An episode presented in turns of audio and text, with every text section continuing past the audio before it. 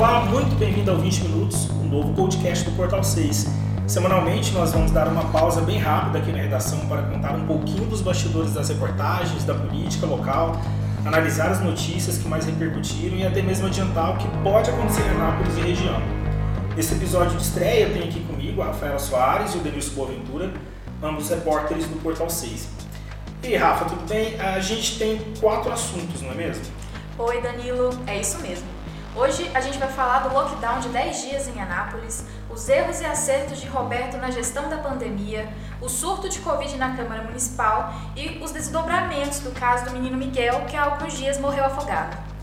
E aí, Denilson, eu vou então aproveitar que você está fazendo aniversário e deixar que você escolha por qual tema a gente começa. Então, pode ser pelo mais quente, né? Que é o anúncio do lockdown aqui em Anápolis, que já era uma pedra que já estava cantada, mas que começa a valer mesmo a partir das 19 horas desta sexta-feira. Tá, então explica pra gente por que, que essa pedra já estava cantada. Porque era uma coisa que todo mundo já sabia que ia acontecer e que só estava esperando o momento exato mesmo. Entendi. Você, dizendo isso, eu até lembro que na sexta-feira eu recebi de um auxiliar muito direto do prefeito Roberto Naves uma informação de que uh, os leitos de UTI tinham batido ali a casa dos 90%, muito próximo disso, ou já tinha batido algo assim. Né? Ele também não tinha essa certeza, mas que o prefeito tinha convocado uma reunião às pressas, às 22 horas, isso era ali por volta de 8 e pouco. Eu consegui, da onde mesmo eu estava, uh, fiz uma notinha pro Rápidas, da sessão que a gente tem aqui no site e mandei para você, você publicou, mas você continuou um processo de apuração, deu uma reportagem um pouquinho mais elástica. Né? O que, que, que, que você tinha, assim, de bastidor, o que, que você tinha conseguido na, na, naquela reportagem? Porque havia expectativa, desde que eu soltei essa rápida, de realmente a cidade entrar em lockdown e os auxiliares mais diretos do prefeito Roberto Naves, que participaram dessa, dessa reunião, eu conversei com alguns, também tinham essa impressão, mas ao longo do sábado, essa reunião que ele convocou às, às 10, terminou de madrugada e logo de manhãzinha a gente já, já, já vinha aquela coisa, olha, tem os leitos aí da Santa Casa que podem entrar na parada e, e adiar um pouquinho essa questão de lockdown na cidade. Né? Você fala que a pedra cantada era mais ou menos por conta disso. Era mais ou menos por conta disso. Assim como você, eu também conversei com o auxiliar direto do prefeito, que estava inclusive nessa reunião e falou que ia sim haver um lockdown na cidade, mas que o que faltava definir era quando. Se ia ser a partir dessa sexta-feira mesmo, se ia ser a partir do sábado, se ia ser igual estava na matriz de risco. Que começaria, tipo assim, a prefeitura decide é, antes, antes do sábado para começar a valer a partir da segunda-feira. Mas o que, que aconteceu? Essa reunião ela foi para a madrugada. A prefeitura, inclusive, chegou a soltar é, comunicados informando que qualquer decisão a respeito de lockdown na cidade seria publicado é, nas mídias sociais da prefeitura. É, no... Mas é importante dizer que não pelo que a gente não disse. Não pelo que a gente disse. Houve, houve aí um, um Exatamente. outro veículo que outro, outro veículo que disse que também conversou com o auxiliar direto do prefeito e que estava presente nessa reunião e que haveria sim é, ser decretado lockdown na cidade. Mas como eu disse, isso foi na noite de sexta. Essa reunião que o prefeito convocou com os auxiliares da saúde foi uma reunião inclusive remota. Só quem estava presencialmente nessa reunião era o prefeito Roberto Naves e alguns auxiliares é, dele da comunicação, os técnicos da saúde estavam cada um nas suas casas, mas essa reunião ela foi até a madrugada e de manhã cedo o prefeito convocou outra reunião também. Só que dessa vez, ao invés de os técnicos da saúde, foi com os prefeitos aqui da região do Pirineus, que é a regional de saúde que Anápolis está inserida e que é sede, inclusive. Eu até estranhei isso um pouquinho, porque eu acho que esse negócio do episódio de reunir os prefeitos eu até estranhei. Falei assim, poxa, Anápolis tem, naquela, até aquela altura tinha só 50, tinha só não, né? já é muito. É, tem muitas cidades que não tem isso, tem estados que não tem 50 leitos de UTI.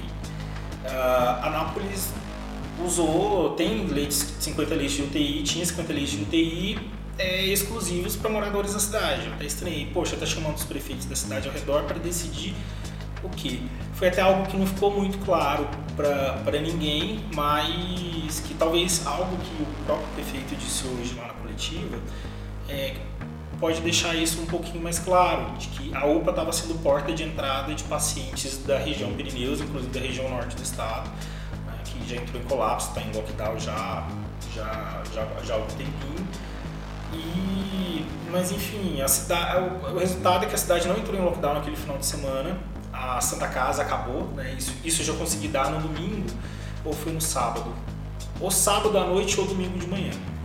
Muita informação, eu não lembro realmente a precisão. A gente teria que dar, dar uma olhadinha, mas o ouvinte que está que tá acompanhando pode, pode inclusive verificar uh, que a Santa Casa tinha conseguido montar 10 leitos de UTI e esses 10 leitos de UTI iam entrar para contabilidade na matriz de risco, porque seria 60 leitos, e aquele percentual ele cairia para baixo, de qualquer forma. Uh, eu depois, numa apuração futura, eu consegui isso, inclusive eu nem publiquei, mas é algo interessante para a gente trazer aqui para o podcast, que é o seguinte, que o Padre Cleito, que é o gestor da Santa Casa, já tinha sido sondado durante a semana para a abertura desses, desses leitos e, ele conseguiu né, montar, montar ali muito rapidamente. Inclusive contando com, a experiência de um gestor que já tinha trabalhado no hospital privado aqui da cidade. E montaram esses 10 leitos, mas esses 10 leitos, esses leitos também já estão sendo ocupados, muito próximos ali de, de, de da ocupação máxima se esgotar. Né? Acho que agora faz mais sentido então desse negócio de pedra cantada, né? Tipo assim, é, talvez o decreto, talvez a gente não entrou em lockdown no final de semana para dar tempo dessa reunião de quinta-feira, que, que é sempre feita de avaliação e tal. Né? Então entrou tipo 10 leitos para a gente aguentar mais alguns dias. Né? Mas é importante voltar a essa questão da reunião com os prefeitos, porque a própria Secretaria Estadual de Saúde ela já tinha feito uma espécie de matriz de risco, em que nessa matriz de risco, ela colocava os níveis, eram definidos por regiões de saúde. Eu acho que o prefeito Roberto ele fez então essa reunião com os prefeitos, já que lá em Goiânia, região metropolitana, os prefeitos eles entrando em lockdown, né? entraram em lockdown e foi uma decisão e foi uma decisão tomada em conjunto com todos esses prefeitos. Então eu imagino que essa reunião que o prefeito. Ele tentou entrar em lockdown junto com Exato, todos é, né? exatamente. Ele Pode convocou ser. esses outros prefeitos, até porque é, essas, os pacientes desses municípios eles vêm ser tratados aqui em Anápolis, seja na UPA, que como você já disse agora há pouco, que é a porta de entrada, seja no hospital de urgências, que é onde Já a. entrou em colapso há muito tempo, né? É, tem mais. uh, o, Que tem já fila de espera, na verdade. Exatamente. A gente entra naquele painel extranet lá da, da Secretaria de Saúde que mostra a quantidade de leitos disponíveis. Há alguns leitos que, inclusive, é, eles estão colocados lá como bloqueados. Que, tipo assim, é um leito que já, Já tá tem- reservado. já tá reservado. Exato. É uma situação muito difícil, né? Bom, eu vou então aqui entrar em um segundo momento. É, só lembrando para quem está ouvindo a gente, é, esse podcast está sendo gravado na noite de quinta-feira, mas ele começa a rodar às sexta-feira.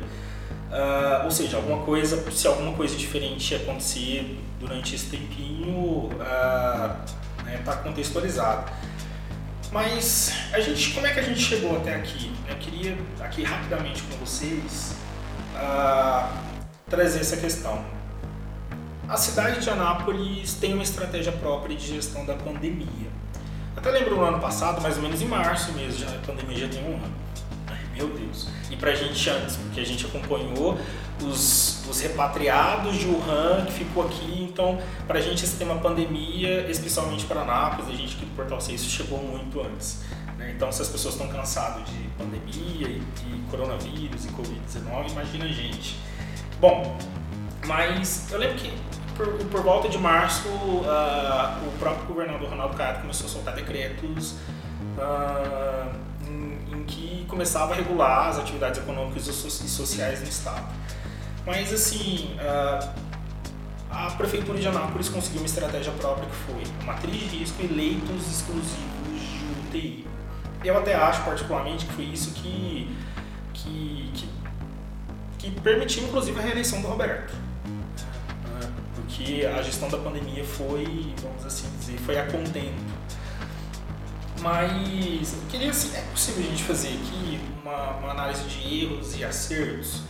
Ah, embora que no ano passado a gente ficou muito no pé da questão da, da, da quantidade de casos, que hoje essa já nem é mais uma discussão, porque a contaminação com- comunitária ela já está já tá muito, né, já, ela já está muito disseminada, então ah, mas ah, eu quero entrar nesse assunto então dos erros e acertos da gestão, principalmente mais próximos, mas queria entrar numa apuração que a Rafaela fez, que foi, você descobriu, né, Rafaela, que a, a, a Nápoles já tem a nova cepa inglesa, né, já foi detectado. E hoje nessa coletiva, foi dito, foi demonstrado pelo prefeito Roberto Naves, ele não mencionou a gente, mas não tem problemas, ele falou assim, inclusive foi noticiado que a Nápoles já tem a nova cepa. Né? A novidade foi que também a gente tem a nova cepa de Manaus, não só a nova cepa inglesa.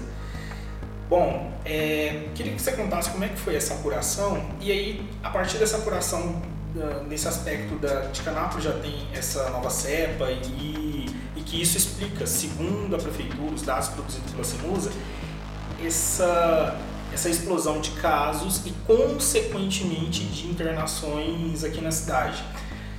Você basicamente descobriu, Rafaela, que, que a, a nova cepa inglesa tinha sido, né, já foi detectada aqui na cidade e ela é mais transmissível, né? Isso. A transmissão dela é muito mais alta. Como é que é isso? Bom, é, diariamente a gente já fica de olho ali no painel da Covid, porque a gente tem que estar atento com a mudança dos números, é, até para ficar de olho nessa questão da taxa de ocupação de leitos, né? Da matriz de risco. Isso. E, e aí eu fui atrás de alguns especialistas que trabalham ali diretamente na linha de frente da Covid e que também fazem parte ali da equipe técnica da CEMUSA. E, e aí eu acabei descobrindo com essa fonte muito boa que é, essa cepa já tinha sido percebida oficialmente em Anápolis e que havia a desconfiança de que a de Manaus também, só que ainda não era uma certeza. A inglesa já era uma certeza. E aí a gente até conversou com o Dr. Marcelo, que é um infectologista, ele explicou pra gente. Pra dizer o que, que é isso de nova isso. cepa. Ele explicou pra gente que ela é mais transmissível, que ela costuma pegar Marcelo pessoas. Dyer, né? Marcelo Dyer. Marcelo Dyer. Ele. É, olha a intimidade, né? É verdade, é verdade. Mas ele explicou pra gente ali que, que tinha mesmo essa tendência a, a pegar em pessoas mais novas, né? E que, e que isso explicaria também os casos de, de pessoas mais jovens. A gente tem percebido nas últimas semanas que tem um gente muito jovem morrendo. Anos, Sim. Né? E lembrando também que a pessoa mais nova que morreu na cidade era uma adolescente de 14, né? Que, que a gente já deu há algum tempo. Então, assim, essa nova cepa, ela, ela, a transmissão dela é muito mais ágil, mais rápida, ela, ela é mais fácil de contaminar pessoas jovens e o que a gente tem visto é justamente o que o Roberto falou hoje na, na coletiva, que são pessoas que são jovens demais, que estão ocupando leitos de UTI que estão morrendo. E isso é muito preocupante e, assim como o doutor falou, acende mesmo um alerta pra gente, né? Tanto que hoje, como você comentou, o Roberto chegou a falar na coletiva dessas variantes, ele é, até me estranhou, inclusive, porque é, esse especialista que passou pra gente a questão da, da cepa inglesa aqui em Anápolis disse que a CEMUSA soltaria os dados ontem mesmo, que no caso foi na quarta-feira, né, para explicar por que, que essa cepa já tinha sido identificada, como, mas isso não aconteceu. A CEMUSA não se pronunciou, não falou nada a respeito, mas hoje, hoje na coletiva, isso, aproveitou a oportunidade para falar realmente que sim, que, que elas já estão aí, que a gente tem que ficar mais preocupado porque elas contaminam muito mais rápido. Sim. Tem uma coisa de bastidor que eu consegui, é, que, que eu consegui é, acompanhar, que, que é o seguinte Inclusive isso foi dito nessas reuniões, nessas várias reuniões feitas. O perfil de pessoas que estão se que estão internando, inclusive estão evoluindo para leitos de UTI, são pessoas realmente mais novas, né? são adultos jovens, vamos assim dizer. O adulto jovem é aquele de 30, 40 anos, até menos de 30. E qual que é a questão dessas pessoas? É que elas lutam mais para sobreviver. Né? Geralmente antes, quando um idoso evoluía para leito de UTI, você tinha duas situações, ou ele morria muito rápido ou ele se curava muito rápido. Aí depende de questão genética, a gente já sabe hoje que depende de questão genética, uh, ou se a pessoa teve uma vida saudável ao longo né, da, da, caminhada, vamos dizer assim, mas que as pessoas, essas pessoas mais jovens, elas estão evoluindo para o leito de UTI muito rápido e elas permanecem muito tempo nos leitos de UTI e, e muitas têm morrido também, mas elas, uh, elas passam mais tempo nos leitos de UTI, então uh, esse problema da questão da, da, dos leitos de UTI, né, até mesmo de aumentar os leitos de UTI, também foi uma necessidade premente. Rapidinho, é, até porque a gente já está bem adiantado, uh, eu consigo enxergar, é, eu não diria erro, mas eu acredito que se a gente tivesse feito a mescla das duas coisas, aumentado os, os leitos de UTI, como foi possível. Eu acredito que essa foi a última vez que pôde se aumentar leitos de UTI na cidade. Não tem mais um. Outro bastidor aqui, os hospitais privados da cidade, eles já estão com fila de espera. Né? Morrer um para entrar um. A situação está muito difícil. Né? Os dois hospitais privados que têm leitos de UTI para Covid. A gente já falou que Cuana também não tem. Uh, talvez eu, eu acredito que. Eu, eu não sei se, se erro talvez seja a palavra certa para isso que eu vou dizer, mas eu acredito que se a gente tivesse é, entrado, fechado a cidade e, aumentado esses leitos de UTI, talvez daqui 3, 4 semanas, eu não sou especialista, mas eu converso com muita gente especialista, muita gente que entende, que talvez isso pudesse dar um fôlego maior para a gente passar essa travessia de março mais, vamos assim dizer, com menos turbulência, né? E cada dia, vamos assim dizer, e, e cada dia impedindo, impedindo não, diminuindo a transmissão, ou seja, as situações que o vírus vai ser transmitido com mais facilidade, já é um ganho. E se a gente ganha isso em, em dias, a gente ganha também, a gente perde menos vidas, né? Rapidinho, Denilson, você consegue enxergar algum erro uh, ou quer pontuar algum acerto? Olha, eu acho que essa questão dos leitos realmente foi um acerto. É, e como você disse, é, pela última vez, porque não tem mais, tem mais não tem mais para onde expandir, até porque há, a gente não mencionou ainda, mas há leitos também em outras cidades, que é lá no Cliame, em Goiânia, que já Sim, é verdade. A paciente de Anápolis que estão 15 leitos, né? São Cliame, Se né? eu não me engano, são 15. São 15, então uh, são leitos que nem estão dentro da cidade, né? Isso. E você, Rafaela, o que você consegue pontuar de erro e acerto? Eu acho que acerto está na questão da vacinação. É, apesar dessa cepa nova aí que está atingindo mais a juventude, a gente sabe que os mais afetados pela pandemia ainda são os idosos. Então, eu achei muito bacana a iniciativa de meio que passar um pouco à frente do que estava pré-definido pelo governo estadual para diminuir a idade dos idosos que sejam vacinados. Porque quanto mais rápido a gente vacina esses idosos, o número de mortes assim já tende a cair, né? Tanto que em outros países a gente percebe uma queda gigantesca nos casos idosos sendo hospitalizados, principalmente, né? Verdade. Então, falando ainda em pandemia, é, vamos falar rapidamente sobre o surto de Covid na Câmara. Bom, desde o início dessa nova legislatura, ali desde janeiro, um vereador testou positivo, né? Acho que foi o Fred Cacheta, né? Cabo Fred Cacheta do Avante mas depois, de, depois deles, vários outros testaram positivo, é, inclusive um está hospitalizado, um, um Norma. Uh, e sempre foi dito que, olha, a necessidade de se fazer coisa que não foi feita na Câmara no ano passado, que era fazer sessões remotas ou sessões híbridas, ou seja, a mesa diretora permanece na, no plenário, mas os vereadores participam, a exemplo de, da Alegre, do Congresso Nacional, uh, participam de casa ou da onde tiver, eu sei que tem parlamentar que participa do cargo, né? Uh, e que, enfim, e os vereadores, vereador é gente que está com o povo, na rua e tal. E, obviamente, seria responsabilidade nossa dizer que foram eles que estão passando, mas uma coisa a gente pode dizer, é que eles passaram para eles mesmos. Né? Já são sete ou oito vereadores, né? Até a última notícia, oficialmente, a Câmara comunicando, eram sete. Então, uh, a Câmara volta, talvez eu acredito que nem volte, porque a Câmara tem programado para voltar às sessões ordinárias, remotas ou presenciais, no dia 15, que é exatamente o dia que, assim, o último dia de lockdown na cidade. Uh, eles fizeram uma espécie de piloto ali na prestação de contas e funcionou muito bem, ficou muito bem feito, inclusive. A superior é da Alego. Né? Da Alego tem uma imagem envelhecida, eu acho que eles usam a estrutura da TV Alego e que fizeram, não sei qual software eles usaram, mas ficou muito boa. A gente tem um minutinho para passar rapidamente para o caso Miguel é, e depois a gente fazer aquela apostazinha da, dos 10 reais, a gente vai explicar rapidinho. Ah, a gente noticiou o, o afogamento e a morte de uma criança de 4 anos, o nome dele é Miguel Alves, e era algo que, algo que aconteceu no último final de semana. A imprensa toda de Anápolis ficou atrás da história.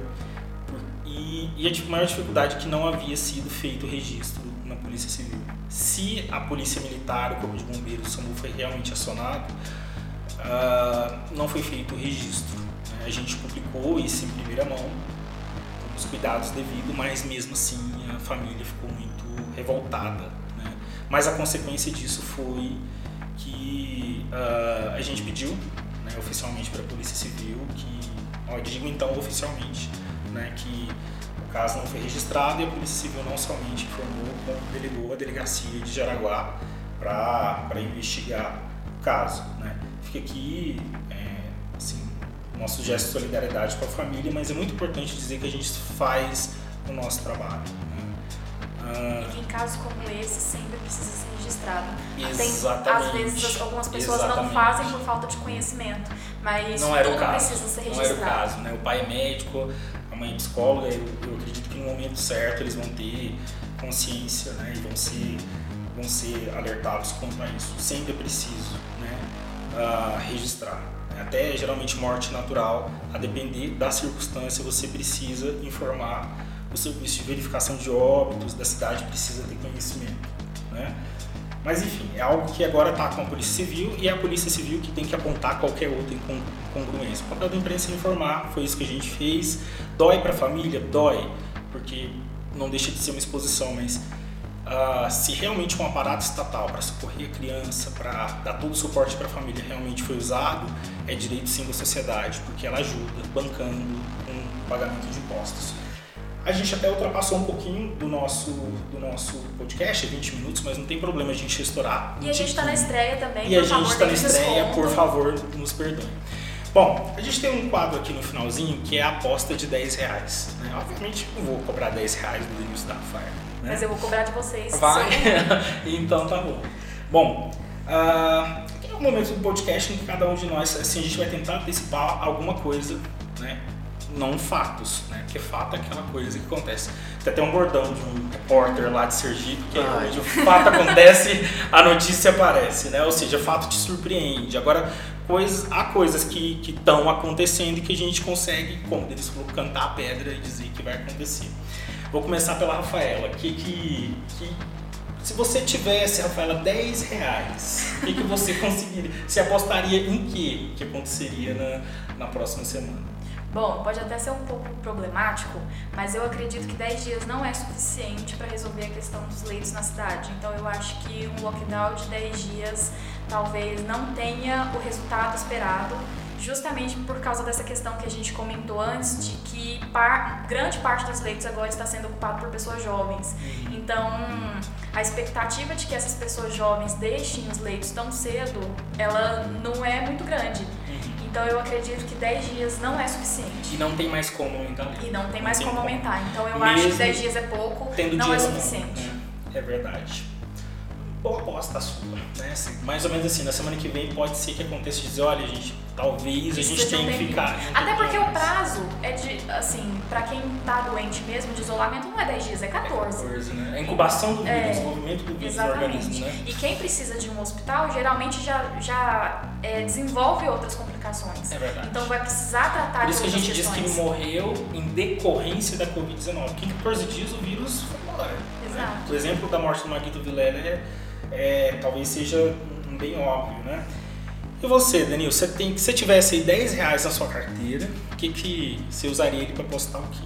Eu aposto que o lockdown realmente a prefeitura vai, vai é, cumprir os 10 dias mesmo, mas a ocupação de leito vai dar acima de 90%. Como o prefeito Roberto Naves disse que ah, é um decreto temporário, a matriz de risco volta, mas no nível crítico. Que é, tem, tem algumas. é uma estratégia. Tem algumas restrições, mas é menos restrições do que o lockdown tem agora. E eu aposto outra coisa também, que as sessões da Câmara. Então você vai apostar por mim, que eu tô aqui, meu Deus, o que, que eu aposto? que, as, que as sessões da Câmara, que foi um tema que a gente Aham. falou, não voltam no dia 15. E se voltar, vai ser forma 100% remota. Bom, Denilson, então eu vou encerrar mesmo o podcast, você apostou por mim. Muito bom. Você tá bom de previsão, hein, Denilson? Bom. É porque ele tá fazendo aniversário. É porque tá fazendo Tá aniversário. Será? Eu quero presente, certo. então, se eu acertar. então vai ganhar 30 reais, né? Pelo menos. É, pode 30, ser. 30. É, tá bom. 10 de cada um e a gente banca metade do é seu. verdade. A é metade de um quilo de carne. É verdade. Já tá isso tudo. Já tá. Na verdade já tá um pouco mais, né? Meu Deus. Bom, é, para você que está acompanhando a gente nessa estreia, eu convido para que vocês ouçam os próximos podcasts. Garanto que, que a gente vai trazer, na medida do possível, sempre coisas que a gente não consegue colocar no texto, não é porque não pode, às vezes é porque não dá. Texto de internet a gente tem que ser muito objetivo, se a gente fica eslastecendo muito, o leitor cansa, o internauta cansa. Então, para você que gosta de se aprofundar nos assuntos, o 20 minutos é uma oportunidade da gente aprofundar os assuntos aqui da cidade, da região, sobre os mais diversos temas. Eu espero que a gente não precise falar de Big Brother, mas vai que aquele menino ganha, né? Aí, inevitavelmente, é o assunto. Né? Se o É, fato acontece, a notícia aparece, a É gente tem que falar. É isso. Muitíssimo obrigado. Até o próximo 20 minutos. Tchau. Tchau.